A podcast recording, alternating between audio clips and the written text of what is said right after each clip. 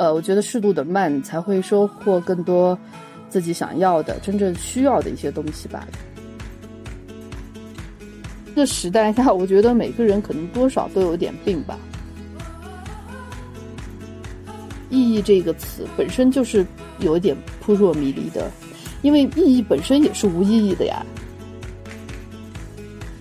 在艺术里面，生命就是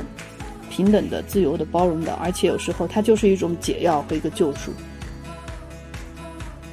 大家好，欢迎来到中国女孩，我是 Sandy，我是丽红。今天我们很开心邀请到了 Allen，我的好朋友。就我每次跟他聊天都会非常兴奋。他是云南人，然后曾经在上海工作，然后做过很多像品牌营销啊、艺术美育啊、策展这种就偏创意类的行业。然后现在是在昆明有自己的艺术工作室，也在做艺术美育和艺术传播的事情。所以今天我们就请他来聊一聊他的故事。欢迎 Allen。呃，大家好，我是 Allen，然后我是云南人。嗯，我之前从事过广告，然后品牌营销和文化推广。然后之前我是在上海，目前我在昆明，主要从事艺术推广、传播还有美育方面的一些事情。呃，也很开心今天受力宏和 Sandy 的邀请，来这里和大家一起分享一些关于我的故事。好呀，Allen，你现在在云南，那我们能不能请你就用三个关键词描述一下你目前的一个生活状态？因为我总是会觉得在云南就是那种很 peace and love、很舒服的状态。呃，我觉得我目前的生活状态，如果是三个关键词的话，可能一个是探索，一个是沉淀，还有就是及时行乐吧，就这三个词来汇总一下。因为呃，其实。在每一个城市生活，或者是呃工作等等，你都会面临一些新的不确定性和挑战。那这方面可能就是关于探索的部分。然后很多东西也是需要持续去学习和成长的啊。然后及时行乐呢，是因为我觉得我在这边可能有更多的可以接触到呃，比如说更慢的生活节奏和更多。呃，自然方面的一些这个回归自然的一些东西，所以可能我觉得更多的是就是也是享受现在吧，当下。就当时是怎么做这个决定的？就是从上海回到昆明。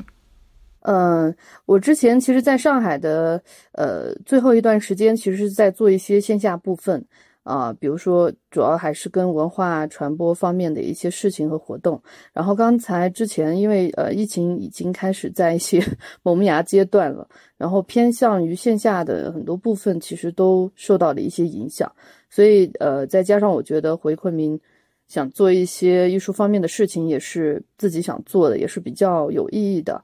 然后也也有更多的时间去陪伴家人，所以我就觉得回到家乡发展是一个比较适合的时候，也刚好是在那段时间，我也正在忙于我妈妈在上海的一个展览的工作，还有一些同期的艺术活动，所以呃，就决定把这些事情都忙完以后，就可以回云南发展了。对，其实做这个决定也没有很久了，就是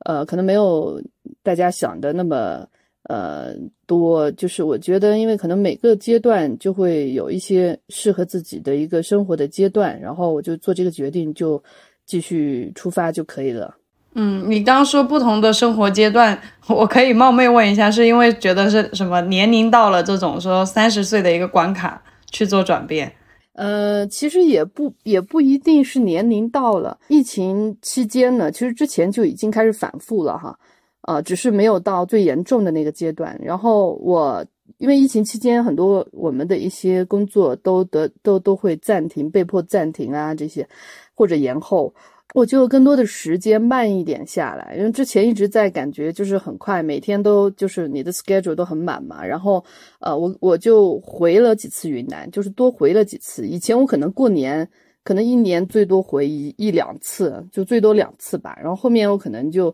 在回来之前做这个决定之前就回了更多次。然后呃，然后就会发现，其实云南这边我觉得也有很多机会做艺术和美育这个方面的机会。然后并且呃，我觉得陪伴家人的时间可能会更多一些，就就觉得嗯应该要回云南发展了。而且我个人是觉得。嗯每一个阶段你想做的事情可能是不一样的哈，有有一些朋友可能是他一直是在一个城市生活，他觉得很自在，也很享受这个城市带来的很多，呃，不管是挑战或者是收获，呃，但是有一些可能有一些朋友就觉得，嗯，他每一个阶段可能有不同阶段的一些选择，然后，呃，就像有我们周围有很多朋友，他可能甚至是以旅居的形式去各个地方，对吧？然后现在 Web 三点零这种时代也到来了，所以。其实很多，比如说像一线城市的人，他都不太局限于他在哪里生活，他想要的可能更多的是他想要哪一种生活方式，但是也可以去满足他在这个呃这个物质上的一些这个收入，比如说他们都有很多的北上广深的。呃，现在有一些朋友还是会到，可能到云南或者大理啊，或者是一些其他的国家，但是他们自己也可以做一些像自媒体啊等等的方式，去去进行这个生活方面的这个收入，我觉得就很棒这种生活状态。然后就觉得云南也挺好的吧，就那个阶段的时候回来就觉得这边空气啊，然后也每次回来也会跟朋友出去啊露营啊，然后爬山徒步。所以就觉得，嗯，这个阶段可能是想要慢一点的一个状态，因为，呃，上海和云南的两个城市，其实上海更快，快很多，然后云南就会比较慢一点。所以我觉得，可能前半场过得是比较快的，但是现在这个阶段呢，是觉得想要一些慢一点的状态。但这个慢不是指躺枪啊，就是有时候，呃，我觉得适度的慢才会收获更多。自己想要的、真正需要的一些东西吧，就像可能人生有时候类似慢慢做减法的一个过程。我感觉是因为 Allen 他其实比较清楚的知道他想要什么，包括你提到的那一些，就是说享受这种自由自在、呃旅居的生活的人。对，但有很多人其实还是说被困在这种大城市里面，就可能确实也是他很难去，就比如说去一个地。回家乡可能很难有他适合他的一些工作。嗯嗯嗯，是的，就是嗯，就是上海的好，就是比如说我得到了很多方面的一些成长和锻炼，之前的一些这个不同的一些经历和这个职业生涯，然后可能也看到了更多的一些新的视野啊，然后很多展览啊，很多也参与过一些文化艺术类的活动，也认识了很多有趣的朋友，我觉得这些都是。我的收获。那么昆明，呃，云南呢，可能更多的就是一种回归的生活方式，就是可以做一些自己喜欢的事情。我闲暇之余，其实也会去看展啊。然后，就像我刚刚说的，因为我自己是喜欢很喜欢大自然的，就是在这边有很多得天独厚的这个这个优势哈，所以就会有空就会跟朋友一起去游山玩水。啊，因为我觉得我们定期在城市里的人，还是需要定期到自然里面去进化的。然后，包括我现在做的一些艺术美育的方式，也会结结合一些啊自然教育的东西去做。对，说的我都想 现在就去云南，觉得可以啊，可以赶快买票。对，真的还是需要跟自然链接一下。是是是，其实深圳也也也很好啊，因为我定期不是也来深圳嘛，然后，嗯，深圳虽然周围的山没有很多，但是呃，我记得深圳里面有一座山，虽然海拔不太高，是不是？城市里面那个山？对对，城唐朗山还有南山，其实深圳城市里面还是有挺多小山坡，可以可以就是叫什么？用现在时髦的话，city walk。对对对，可以这么理解。嗯，对。然后你刚刚也讲了很多那个，就是从上海回到家乡的一些不同的感受嘛。对。然后我就想想问，就可能有一些人他也有在思考说他想回家乡做事，那对这些人你会有什么建议吗？嗯，我觉得这个其实是因人而异的。就是嗯，之前其实也有不少朋友有跟我探讨过这个问题，有一些是。在外面，呃，在了一段时间，想回家乡。有一些是他在家乡待了一段时间，他想出去。有时候这个是一个有点像围城的东西啊，呃，但是我觉得其实，呃，一方面呢，当然是需要，嗯，跟随我们自己内心的想法去做这个决定。比如说，呃，你自己是不是你为什么想回家乡？对，然后还有一方面就是可能需要思考的是，如果是回到家乡，你想做什么？事情，然后你擅长或者你的自身优势是什么？可以好好想一下这几个问题，可能可以，如果他这几个问题能够有一个比较好的结合，当然就更好了啊。当然还有一个还有一个问题就是说，不同的城市它有不同的城市属性，也就是类似个性或者是就业机遇。所以啊，比如说啊，你从事的是比较高精尖的这个行业，那么可能就需要考虑一下，是不是做一个相应的调整或者转型的问题。因为这部分的行业比较多的，可能还是在于这个一些少部分的城市。那有一些朋友可能想回家自己做一些事情，就是创业，所以考虑可能更多的就是偏创业方面是否去具备一些条件和相关的一些问题，以及如何去解决。但是最终无论做什么决定，我自己觉得说，呃，我想说的是，就是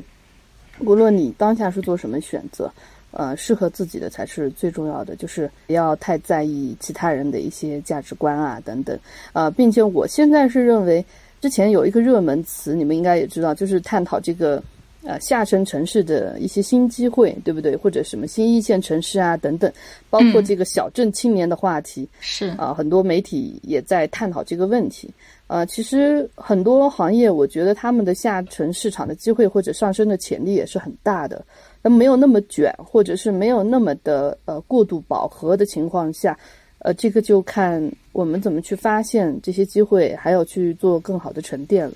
呃，我就是这样认为的，所以。呃，如果你是做了这样的决定，那么你就呃想好了，然后就去就去呃解决相关的问题，然后就继续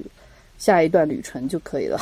对，嗯，我们接下来我们来 聊一下那个，因为我知道 Allen 他做很多就是艺术教育的工作嘛，也有很多是给小朋友做的一些东西。对，然后就想先问一下，就是艺术教育为什么这么重要？嗯嗯。我们在探讨艺术教育为什么重要的时候，我们可能，嗯，需要先想想，就是艺术为什么重要啊？觉得，嗯，艺术有一句话是这么说的，就是艺术是人人类来过这世界所留下的唯一的痕迹。啊，其实想想，就是说，如果没有艺术，呃，人类的历史和文明可能真的会苍白很多。比如说，我们现在对古代文明的这种研究，很多时候都是通过艺术去进行的。啊，从中国来说，比如说我们古代的这个青铜器啊、编钟，包括饰呃古人的饰品啊、服饰，再再到这个古埃及的金字塔、古希腊的神殿，还有壁画，以及很多的这种绘画作品。所以我觉得，呃，几乎人类文明的这个质量是可以通过艺术啊去进行衡量的。当然，这个艺术不只是纯绘画，它更多的包含了广义的艺术，比如说。呃，绘画、音乐、建筑、戏曲、戏剧，然后还有很多诗歌、文学作品，所以它基本是承载了整个的文明的历史，以及构建了这个社会的新的文明。所以，呃，我们当我们去看艺术为什么重要，我觉得很多原因是在于它可以给到呃大众、他的观者带去很宝贵的一个礼物，就是那份精神内核，就是几千年以后可能。早就灭亡的一个时代，一个王国，但是它的这些遗迹还是会让你在当下看到的时候产生很多的感动。所以这些动人的情感和这些呃丰沛的思想，我觉得呃就是艺术的意义。然后艺术教育来说的话，它当然可以有助于培养我们的像创造力啊、审美力，也可以唤醒我们的美感。啊，这个是可以去进行学习的，所以它构建了我们的这种感性素质。那科学可能构建的是我们的理性素质。所以，嗯，我觉得艺术教育是有助于人的人格形成的，而且它影响的不只是艺术本身，而是整个人生观的东西。呃，之前美国国家教育科学院他们曾做过一个调研啊。他们针对有五万多的本科毕业生参与过一个问卷的调研，就是，呃，其中里面有一个问题就是什么知识是最有用的？你认为？那么有，我记得是有毕业了一到五年的答案是本技能，然后毕业六到十五年的结论人际关系，呃，然后毕业十五年以上的，他们很多的回答则是提出就是 艺术是最有用的，呃，这里的。这里的有用可能并非是直接转换成我们觉得真正实用或者是那个物质上面的有用，而是说一种新的感知世界和独立思考以及多元视角的能力。嗯，所以这个问卷也带我们很多思考，就是说这个时代可能对艺术教育的需求其实是越来越广的。那么艺术教育更多的它不存在于不只存在于我必须要从事艺术，而是我觉得，嗯，它是无关实用性的，但是又像老子说的“无用乃大用”的东西。啊，然后它也没有明确的这种实用功能，但是对我们的精神和生命的丰富是非常重要的。对，哎，那从你自己来看的话，就是有没有一个艺术作品对你的影响是非常大的？艺术作品对我影响非常大，我觉得太多了，就是呃，我可能要单独再说一期，是不是？没有，没有，没有，嗯，我觉得。对于我童年的成长来说，比如说像梵高的《星夜》，嗯，他的很多很多作品啊，也不只是《星夜》，因为比如说他的《吃土豆的人》本这幅画本身是你要以美去定义它的话，它其实不是属于美的那种的，但是它是让你受到更多的一些呃触动的，因为它记录的是很多他周围的一些底层人民的一些。呃，非常是困难的一个生活状态哈，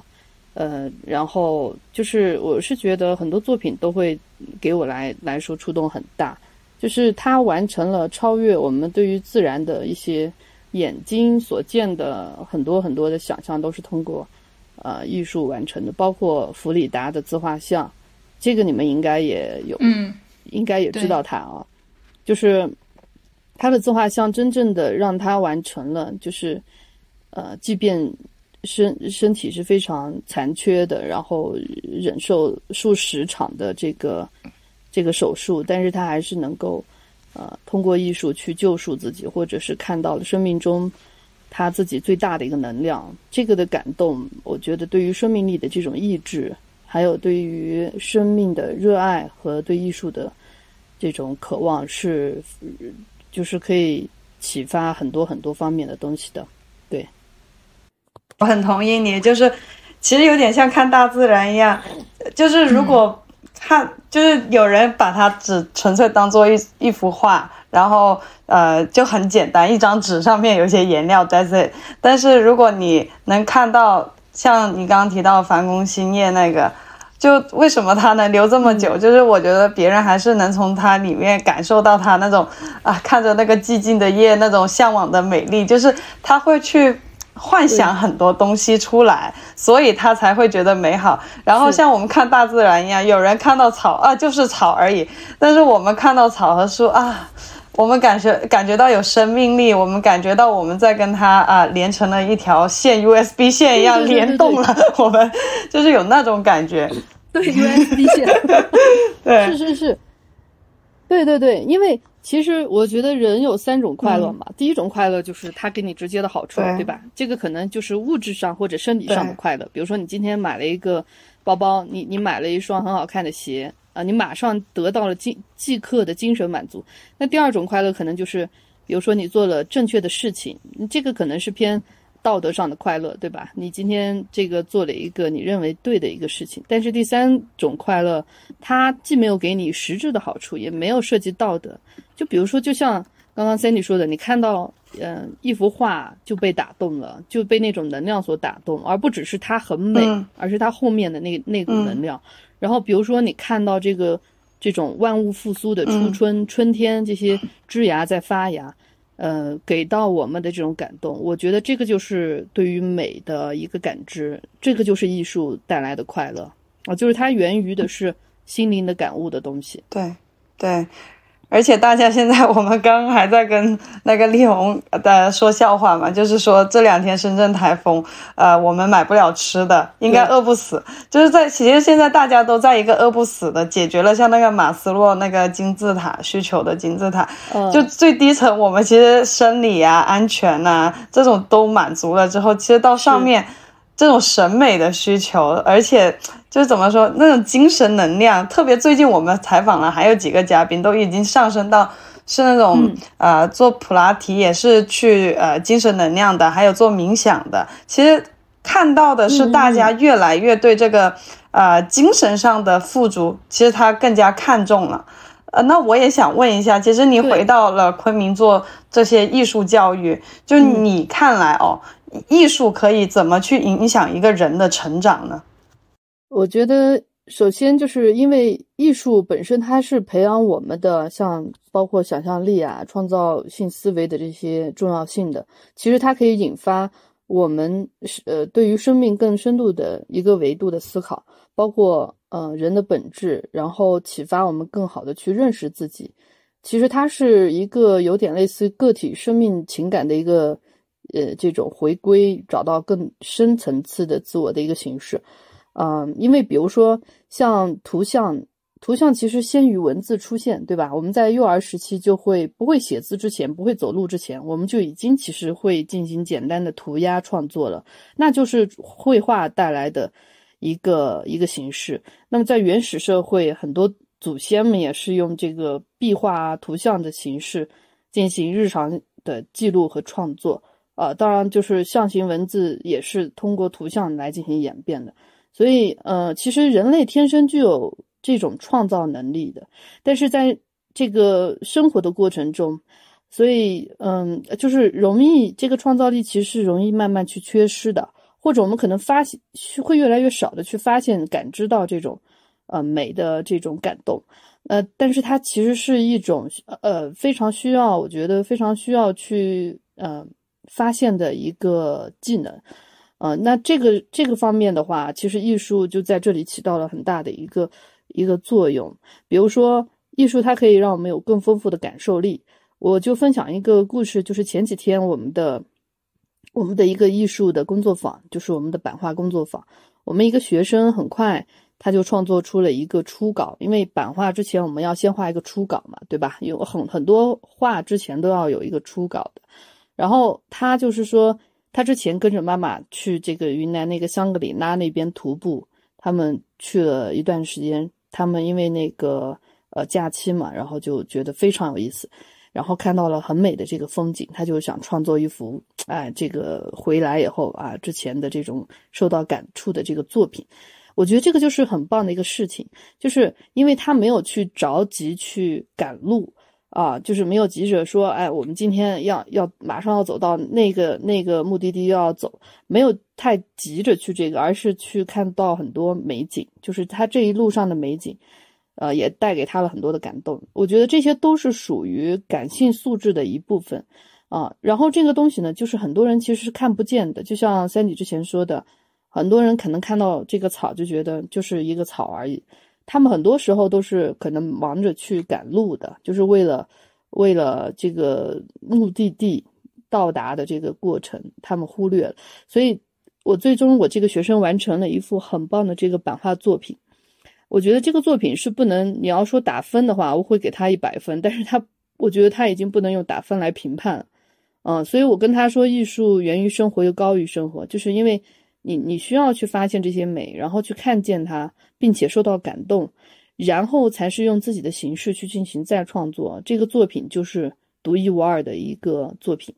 我母亲的很多作品，其实啊，因为我母亲也是艺术家，然后其实都是源于她的游历，然后到很多地方的采风，她在很多地方都得到了这种自然的能量，然后给她新的一些感动，所进行的这个创作。所以，好的作品其实很多时候你先感动到自己，然后从你的阅历，从你的这个积累中，然后才会慢慢感动他者。这个是真正好的艺术作品，啊，当然除了带给我们更丰富的这种感受力之外，我觉得艺术还会让我们更好的去自由表达。就比如说，嗯，有一个小朋友的家长说，他为什么给孩子选择这个学学画画、学艺术？他说一开始呢是孩子喜欢，但是接触久了呢，他就发现，哎，这种形式可以帮助成为，呃，孩子的一个类似情绪出口的一个表达方式。比如说他开心的时候，他悲伤的时候，他可能就会拿起画笔来，把他的这个想表达的情绪去画作画出来。所以，呃，这个妈妈的话也给我很多启发，就是说，我们有时候觉得语言是可以表达我们的情绪的，但是很多时候，嗯，艺术是可以唤起我们更深的一些情感的，然后同时也表达和看见更深的一些自己。所以，当然这些也不只是艺术呃影响我们的成长的方面。我觉得很多，比如说如何用更多元化的思考方式去看世界，然后也可以培养和塑造我们对于很多挫折的这种啊不同的一些。处理方式和这种韧性的东西，性格上的一些东西，还有就是你的洞察力呀等等，你可能看到很多别人看不到的一些东西，这些都是呃它里面存在的东西。比如说，为什么说起这个多元化的思考方式，就是嗯，比如说我在进行教学的时候，呃，我可能因为我用我也用我到我之前的一些跨学科的。或者是一些职业生涯学学到的一些一些案例，或者是一些这个东西去进行教学，可能不只是在讲这一幅画了，我们可能延展到的是那个时代的背景和历史，然后一些呃不同的延展的内容，还有甚至它对后世的一些影响。比如说你你说讲到蒙德里安，你可能会讲到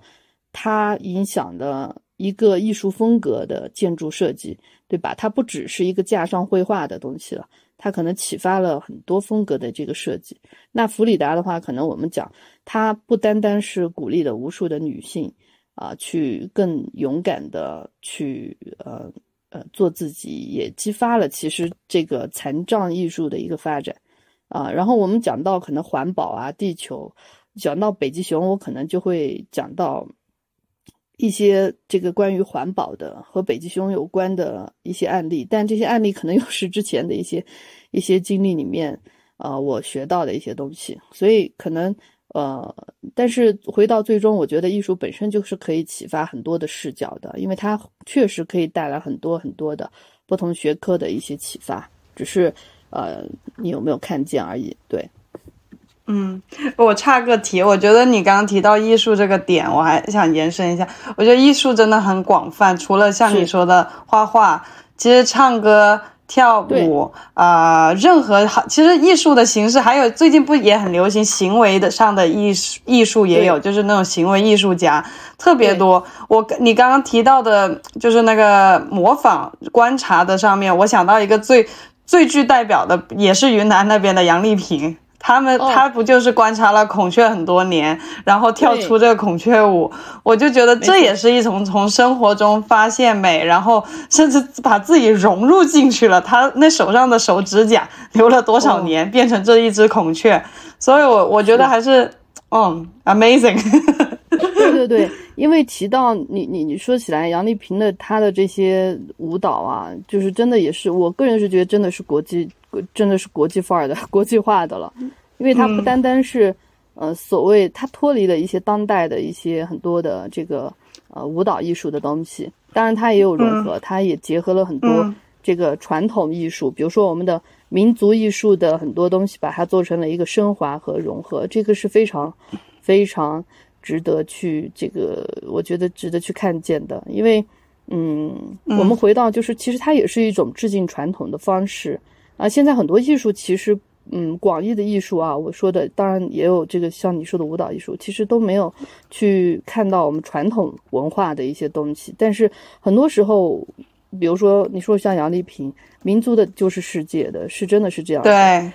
对，要我们比如说这个少数民族，少数民族我们看到很多他们的这些歌舞跳唱，对吧？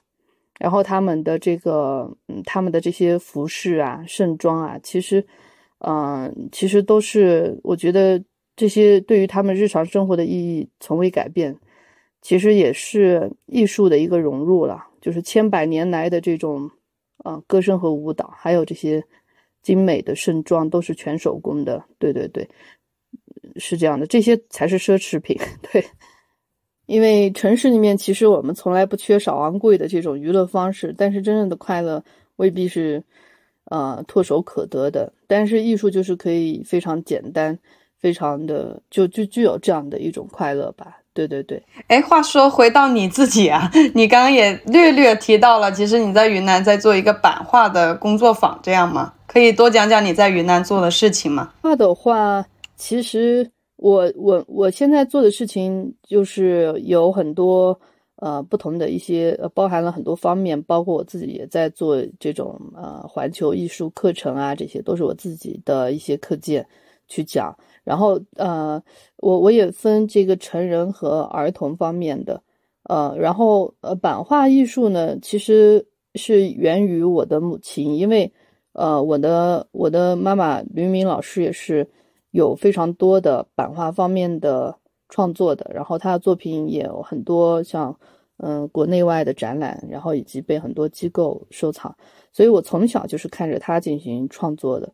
所以这个版画我也算是就是研究的还比较多的一个门类吧。呃，因为版画你要说放到全球来说，它其实已经是主流艺术的品类之一了，对吧？就是从这个不管，当然国外很多时候他们是铜版画、石版画，在最早的时候，文艺复兴时期之前就有了。呃，其实它是综合了这个绘画、刻制还有印制的多样性的这个创作形式，那也是最需要艺术家投入耐心和时间的一个呃艺术品类。所以，嗯，你看，像很多大师，像蒙克啊、毕加索啊、马蒂斯啊，包括葛饰北斋等等等等，其实很多世界的艺术呃大师都创作过很多很多非常经典的版画作品啊。所以，呃，但是在国外的话，它的普及率是非常大的，因为从小很多小朋友就是到很多很多的博物馆、美术馆去去看到版画的存在，然后。再加上他们其实是已经早就纳入了很多，呃，不管是欧洲啊还是日本啊这些国家的一个必修课了。从他们小学就很小的时候就开始学习不同的一些版画制作了。所以，呃，所以但是在国内的话呢，可能这个很多。大众就是如果不接触艺术比较多的人，他不知道版画是什么，或者是不知道它是怎么做出来的。我觉得这个是一个一个部分的缺失。所以，但是你要说中国的话，其实中国的版画是非常源远流长的，啊，可以甚至追溯到公元前两世纪左右的这个造纸术了。因为版画是需要去拓印的嘛，对吧？呃，那么，嗯，呃，中国的版画其实。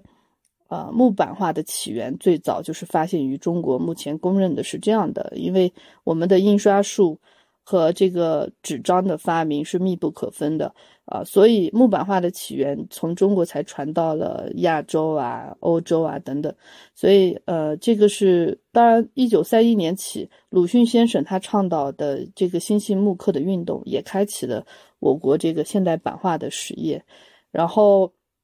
你看，我们我们知道的年画，对吧？现在很多这个乡村啊，他们过年还是会粘贴的那个年画，其实就是木版画的一个品类啊。那么它也是属于版画的一种方式。比如说天津的杨柳青啊，山东的这个潍坊啊，他们这些，然后还有这个江苏桃花坞，都是他们都在有这个木版画年画的一个传统。那云南的版画又是和中国的版画历史大概是一样的，它是有非常渊源的一个历史的，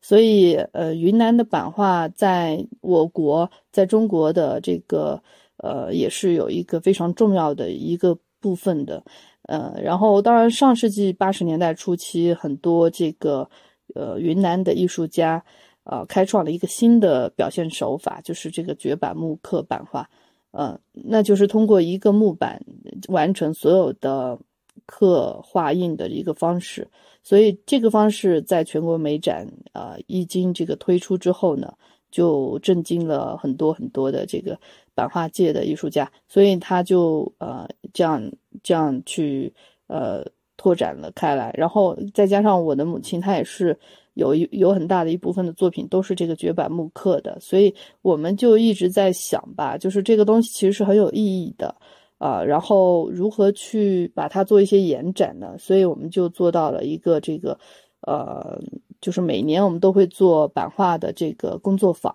然后有成人的也有儿童的，呃，带他们一起去进行版画创作，呃，自己亲自去接触版画的一些文化。和创作，我觉得也是对于呃中国和云南版画精神的一个传承和延续吧。因为有几次我出去旅行的时候，比如说在一些其他的地方，一些乡村，然后包括在大理会看到，几乎每家的门前都会贴有一些版画，就是贴在门前的。这个这个不一定是过年，他们平时自己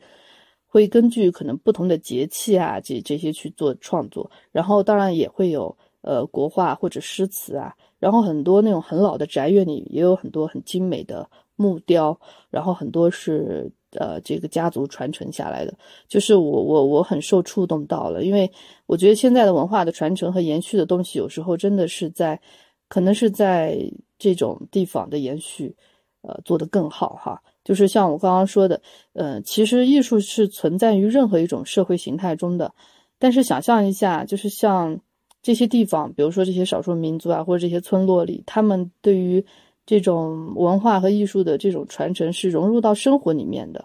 所以这个可能也是需要去学习的东西啊。因为我们身边各种艺术艺术其实都是在都在上演，只是我们未必去留意或者觉察到，这个是感受的一个缺失啊。所以我我们每年也都会做一些不同的艺术工作坊，那当然也会一定是有版画的这个板块的。我我们本身就觉得这个是比较有意义的，让更多的人看到、知道这个是一个怎样的艺术形式。然后在创作里，其实很多人都反馈就觉得很治愈。就是虽然可能刻这个板子啊，过程很辛苦，需要一些时间和耐心。对对对，但是最终你做出来了一个版画，它因为它不到最后一秒，你是看不到它最后的样子样子的。之前。对，之前你都是在想象，它不像说油画或者国画或者是什么，我我每一笔就看得见，它很多时候是需要我们去想象的，然后留有这样的一个时间，啊，去沉淀，最终它才出制作出来，所以这个是我觉得非常有意思的一点。你刚刚提到那个，就是说艺术融跟自然融合，或者说跟生活融合，就让我想起，我记得我之前，因为我之前很喜欢书法嘛，就练了很长时间的书法。然后我记得有一本书，它就是去，就是在中国的大街小巷里面去找那些，比方说那种小卖铺，它写在前面的就很粗糙的一个笔写的一个东西，或者是说那种什么厕所的那种招牌，但是有一些就是那种民间。真的是，真的是高手在民间。就他用一个很粗糙的工具，但是也一定程度上是一个很不错的艺术作品。对，对，对，对，没错。我觉得这些都是属于我们说这个这个草根艺术或者是民间艺术，这些都是里面的一部分，就很有意思的。就是嗯，比如说像那个有一个潮牌包，你们应该都知道哈。就它真的就是通过去采取很多广告牌，就废弃的一些广告牌做成包包，就是就就变成了一个潮牌。我觉得这是多好的一个创意，就是变废为宝的这个方式。呃，其实这个就是一个也是一种洞察力吧，一种品牌洞察力。对，但是你会发现这些都是艺术，这些我觉得它也算是一个街头艺术的一部分吧。对对。因为很多时候我们谈到艺术，可能大多数人会觉得它就是一个高高在上的，就是需要拍卖，然后有钱人挂到家里的，就收藏家弄到弄到家里的这一种，或者是有一个很大的收藏馆。就很多时候对艺术的理解是这样子的。是是是，没错。就是我们过去有个问题，或者说现在也会就有这样的一个问题，立立恒说的，就是会把艺术看得太专业、太神秘或者太高高在上。其实它就是我们都是。息息相关的一个一个东西，比如说我们我们穿的一件格子衬衫，其实你可能觉得这个和艺术有什么关系？那么多的格子衬衫，是不是？但但是它就是源于几百年前的那个呃苏格兰的族徽艺术。然后我们我们说这个，你可能正在走在街上看到一个女女生穿着这个短裙，你可能就是觉得天热了而已。但其实这个它超短裙或者短裙，它很多时候是受到。以前的法国的那个太阳王创的一个芭蕾艺术，啊，然后去受到影响去设计的，然后只是今天有很多不同的一些这个新的设计的风格出来，所以比如说我们住的这些房子啊，用的家具，其实追根溯源，很多时候你要说挂着的画，那是不是有一些用呢？其实康定斯基一百多年前，这个画家开创了点线面的构成，然后。然后格罗皮乌斯的那个建筑师创办了包豪斯，就把这些艺术风格应用到现代设计当中，所以才出现了真正的现代建筑以及一些家家呃室内家具的设计，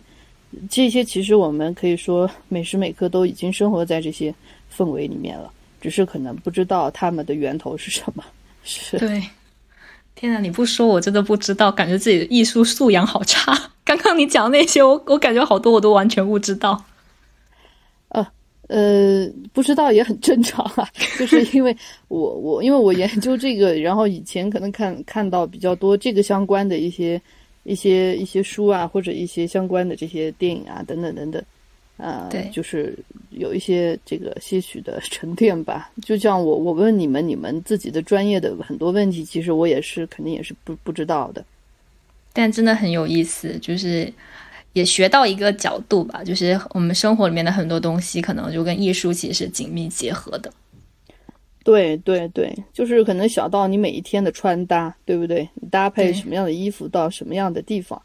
然后可能我们的手机的屏保。可能都是摄影艺术嘛，嗯啊，对对，都是这样的。是，我觉得未来可能更多这方面的需求会更大。嗯，对。哎，我想请教一个比较 比较粗俗的问题啊，就是艺术这个东，因为艺术这个东西，正如你刚刚说，呃，就每个人的审美不同，就难听点，就有些东西我真的看的觉得丑。就是这就，然后有些东西我我觉得很好看，但是放到另外一个人的身上的时候，他又觉得哎，这个才是好看，这个才是丑。对，就是艺术这种不同的审美观，嗯，为什么艺术会带给人这么不同的观感？这就是它的魅力啊！这就是它的魅力，就是呃，我们去看一个展览，就是一百个人有一百种感受。对不对？或者感动，嗯我我觉得艺术一定不能说用狭义的东西去定义，就是有一些人可能觉得，我这个这个这个画不美啊，就不好看啊，对吧？这个太抽象了，这什么什么东西啊？毕加索的那些，他后期的那些，哇，这是什么东西？看不懂。我我只喜欢写实的或者怎么样的，但是我我个人觉得，我个人觉得美的定义是不一样的。呃，我觉得真正更深度的东西就是说，呃，我们更多的如果通过这个作品受到了一个感动，或者让我们想到了一些更深的一些东西，不管是我们自己的，还是对于周遭的这个世界的，或者反思到了更多的东西，或者得到了一定的疗愈和治愈，我觉得就就就很好了。就是每个人的想法不一样，是非常非常正常的。相反，我觉得，我觉得。如果都是一样的想法，就是都觉得这个都是这个就是美的，那个就是不美的。我个人觉得这就不是艺术本质应该具具有的一个一个一个这个精神或者内核了。它本身就是自由的。我我很希望我我喜欢的是什么呢？就是我们在比如说一个展览上，我我很喜欢听到不同的观者对于这幅画的一个一个这个互动。啊，或者是我的我的课堂上，我很我很喜欢跟我的学生去进行交流，或者我的朋友，就是为什么呢？就是因为呃，本身我们说的意义这个词本身就是有一点扑朔迷离的，因为意义本身也是无意义的呀，对吧？你从哲学的上面来说，所以很多时候。呃，艺术的意义可能就在于你那个时候的一个新的发现，一个观点的碰撞，或者一个救赎，或者慰藉，或者你感到了更自由的能量，等等等等，这些都是非常个人和主观的感受，每个人感受到的都是不一样的。所以你觉得它对你有意义，那就是有意义；你觉得它丑，那就是丑。我觉得，呃，就是他没有必要去评判。呃，这个一定是美的，那个一定是丑的，因为其实可能这个跟我们的整个的这个呃成长环境和教育体系是有非常大的关联的。我们的批判性思维其实很多时候都是断就就断层了，在很早的时候，从整个教育体系来看，就是我们不会可能缺乏呃用更自由的或者是更开放的。这个这个角度或者视角去去接纳一个事物，这个可能是，呃，也也可能是我们我们当我们接触到更多的艺术的时候，你会发现艺术本身就是非常包罗万象的，对吧？当代艺术那更不用说了，杜尚为首的一个可能一个这个马桶就是一个艺术品了吗？但是这个就是他对于艺术的定义和角度，啊，他的这种观念。但是我觉得这这是一个很好的事情，艺术不一定非要，呃，首先基本上来说画的像或者要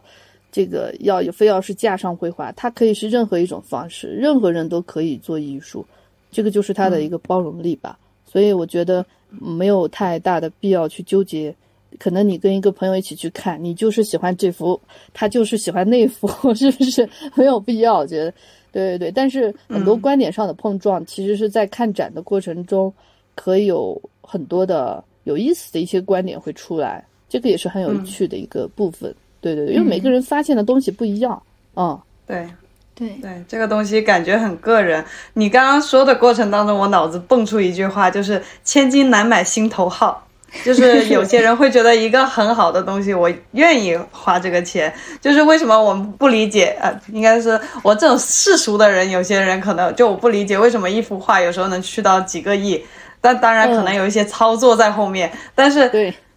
对，他就是这样子。为啥别人愿意花这个钱？就他很喜欢，甚至把它当成传家宝传下去。是你这样一番理解出来，呃，解释下来，我我很明白了，理解了。对对对。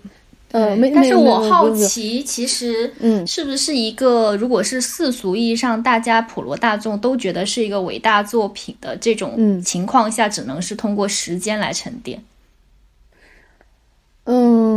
如果是普罗大众这个呢，我觉得也不一定。当然，很多作品确实是他去世了之后，后世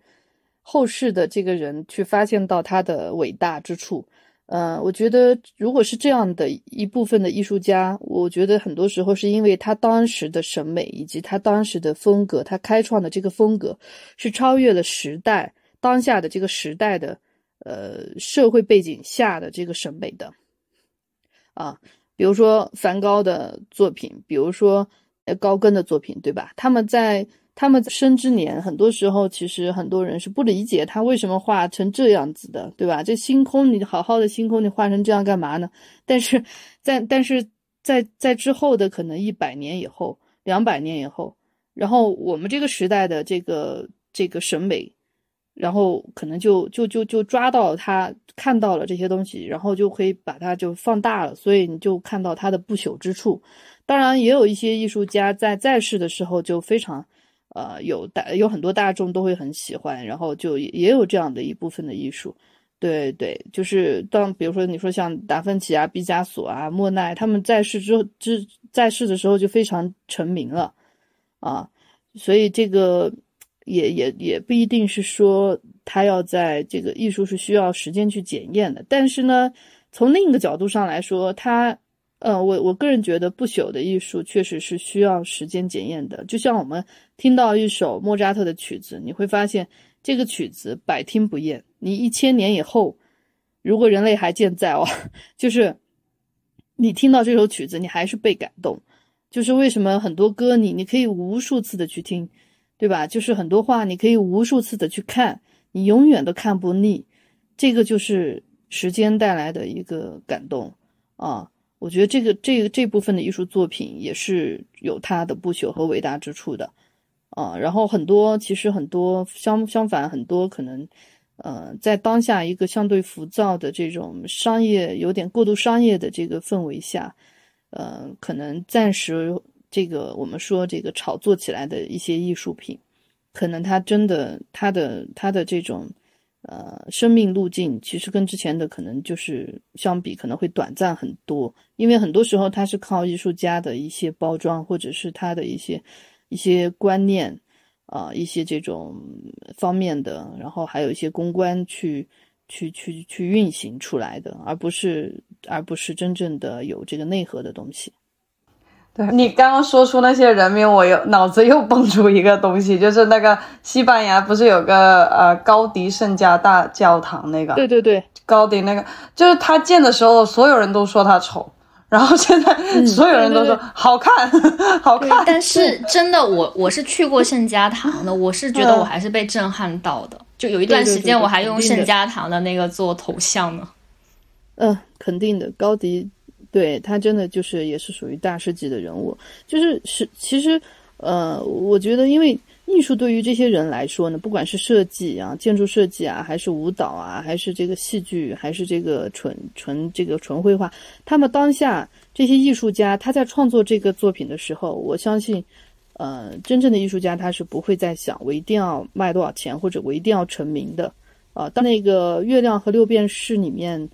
的主人公，呃，斯特克里兰德，就是他原型是高更嘛，他的经历就可以说明很多。比如说，他为什么要抛弃一切，他的优渥的生活，至少是中产阶级以上的这种银行家的生活，去去去放弃这些，去追寻绘画，去跑到一个岛上生活，啊，体验这种类似就是原住民的生活。那他的最后的遗嘱确实要求要把自己的杰作去付之一炬，因为。可能艺术就是在于去发现，就是我们追求并不是为了别的什么东西，也不是要流芳千古，我们可能更多的是为了发现自己本身存在的意义，就是你当下你本身是什么，就是就像那那 那句话，很多人低头看着六便士，去去忙着去呃实践六便士，他却看抬头看见了月亮，啊，这个跟哲学家思考的一些问题可能是相似的，就是。但是艺术家又是充满浪漫主义色彩的，所以我觉得像高更啊这些很多很多的艺术家，包括高迪，他们是幸福的，因为他们完成了，呃自己想要完成的那个意义或者价值。然后这个过程其实就是全部，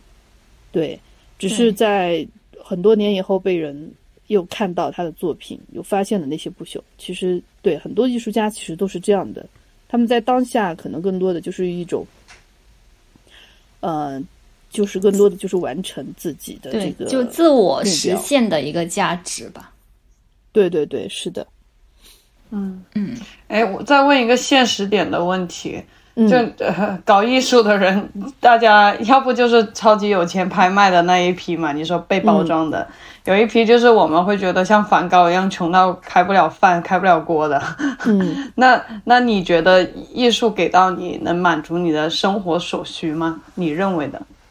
觉得它可以满足啊，因为我很早就接很小就接触艺术嘛，对吧？因为我妈妈是艺术家，然后从小耳濡目染，呃，看到很多他的作品的这个呈现出来的一个整个过程，然后也看了很多跟艺术有关的有时候书籍啊、展览啊等等等等。然后我个人觉得，嗯，我更通过艺术，我更加打开了自己对于这个世界的认知。然后以及更多元的看世界的，以及我们所谓的定义成功的一个方式，对于我来说，我觉得生命的意义就是在于，啊，你去做你自己想真正想做的事情，并且可以以此为生，啊，然后并且你可以以一些，啊，像你说的，可能一部分你可以得到一部分的这个物质。物质鼓励，然后激励你再做更多的一些想做的其他的事情。可能对于当下的一些这种一些消费，有一些消费主义的东西，呃，本身好像不是那么的有需求，而而是更多的可能，我我可能更多的是希望看更多的展览，或者是体验更多不同的文化地域，啊，且我自己觉得，你你得到什么，你也会牺牲什么，就是很多时候选择就是两面的。那么相反。呃，相反的话，如果是呃，很多时候你是忙于追求一些物质上的，可能你会忙于这个本身啊，而把自己的真正内在呃需要的东西去忽略掉。我觉得这个可能是更可怕的一件事情。对于我来说，当然，嗯，我觉得，呃，做艺术这个传播者的身份来说，还有一个。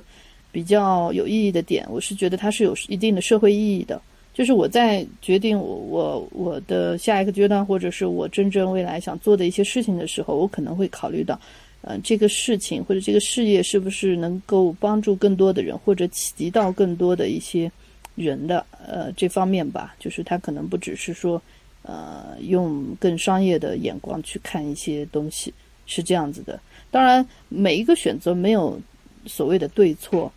啊，有一些朋友可能他在这个事业上都是很需要时间去，呃，去花费的一些事业，那么他可能得到的就是更多的是金钱的部分或者物质的部分，但他缺失的可能是一些啊，比如说呃回归生活的部分。所以最后就是生活方式的选择，其实是是是，其实这就是一个生活方式的选择。Allen 还想问一下你，呃，我们也知道说，其实有一些地方是把艺术做成一种治疗手段的，就是像绘画、音乐、舞蹈这些都可以做一些治疗的手段。就为什么可以这么去做呢？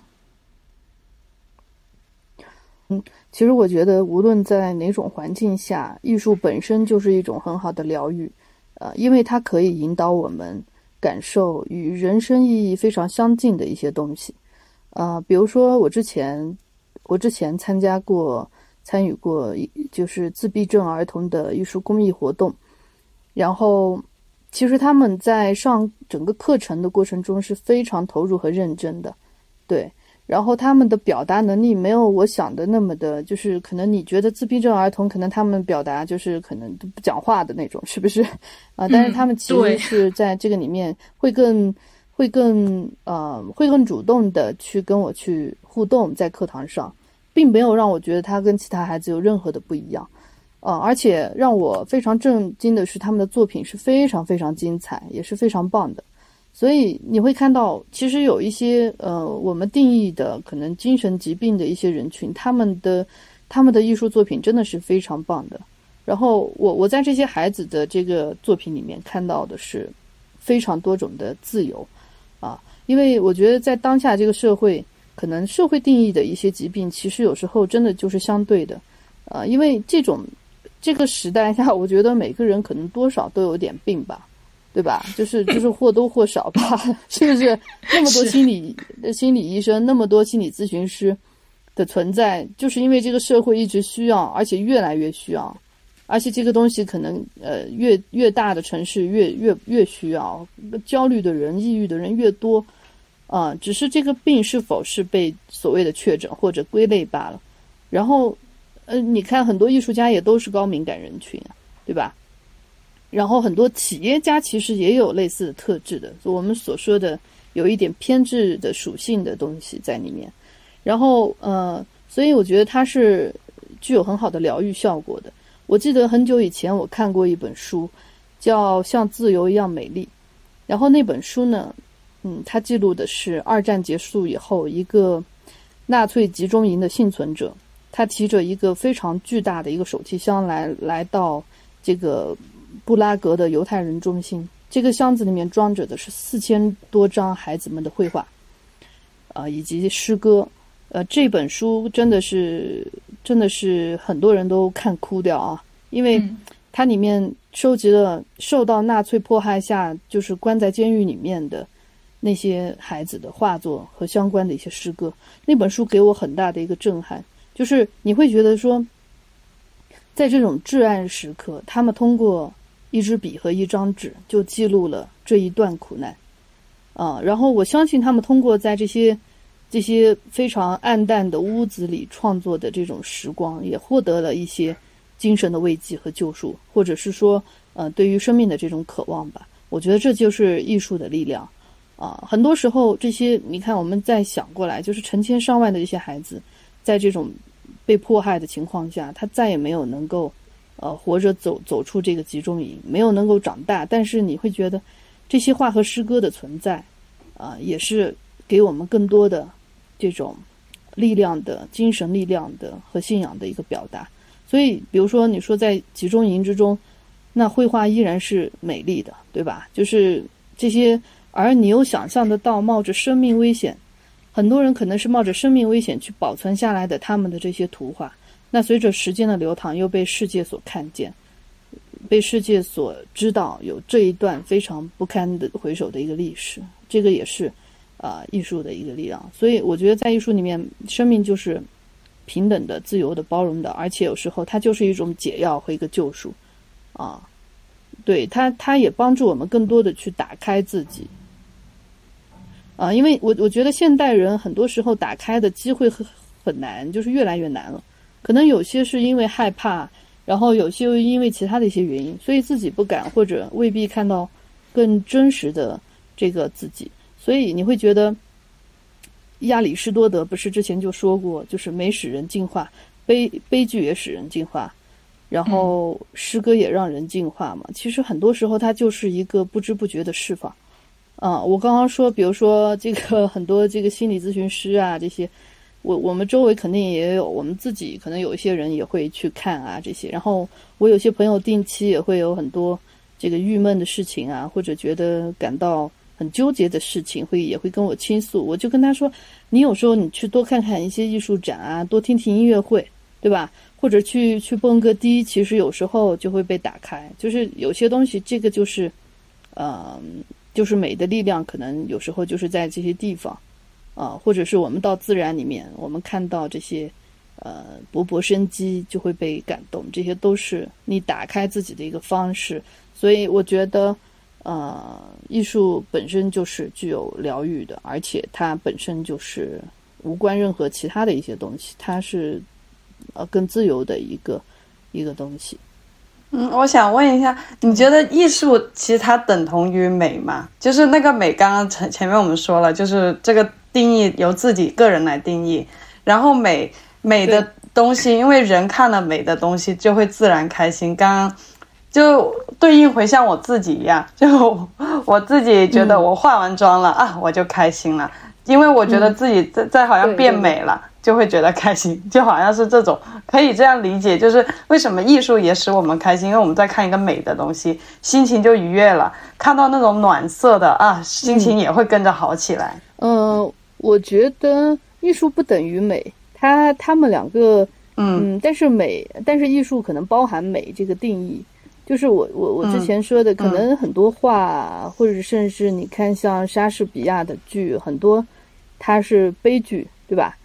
它很多，就比如说像电影，很多经典的电影，它是悲剧性的，啊，然后很多画它也不是我们认为的真正的那个美的，比如说什么毕加索的《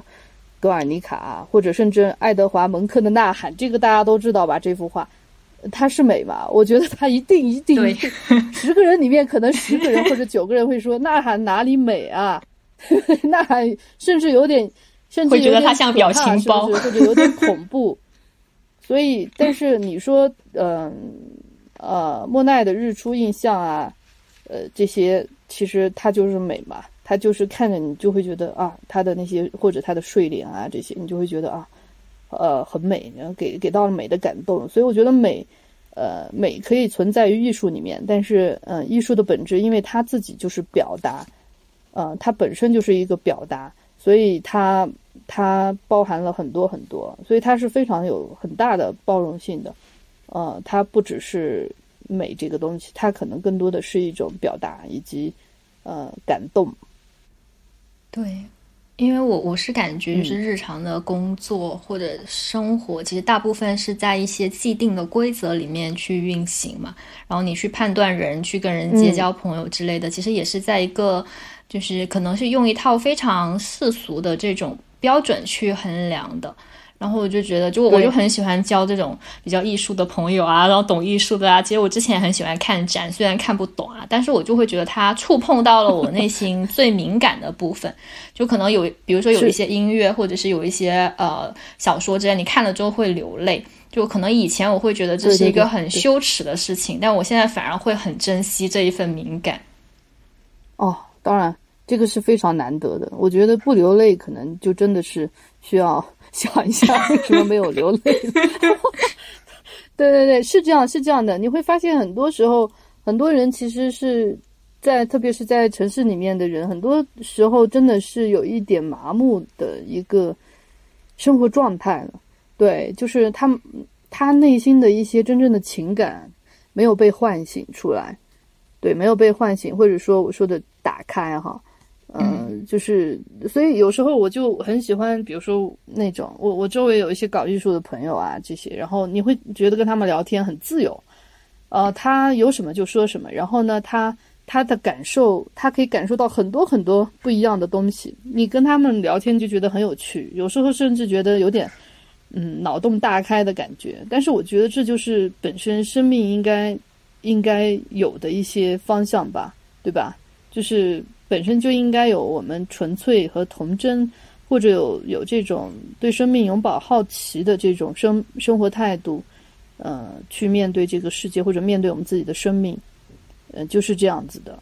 对，话说回，我昨天听那个 Miley Cyrus 的一首新歌，Used to be crazy。他说你曾经年轻过，就总之歌词都是说啊，或许你现在不有趣了，或许怎么怎么样，就是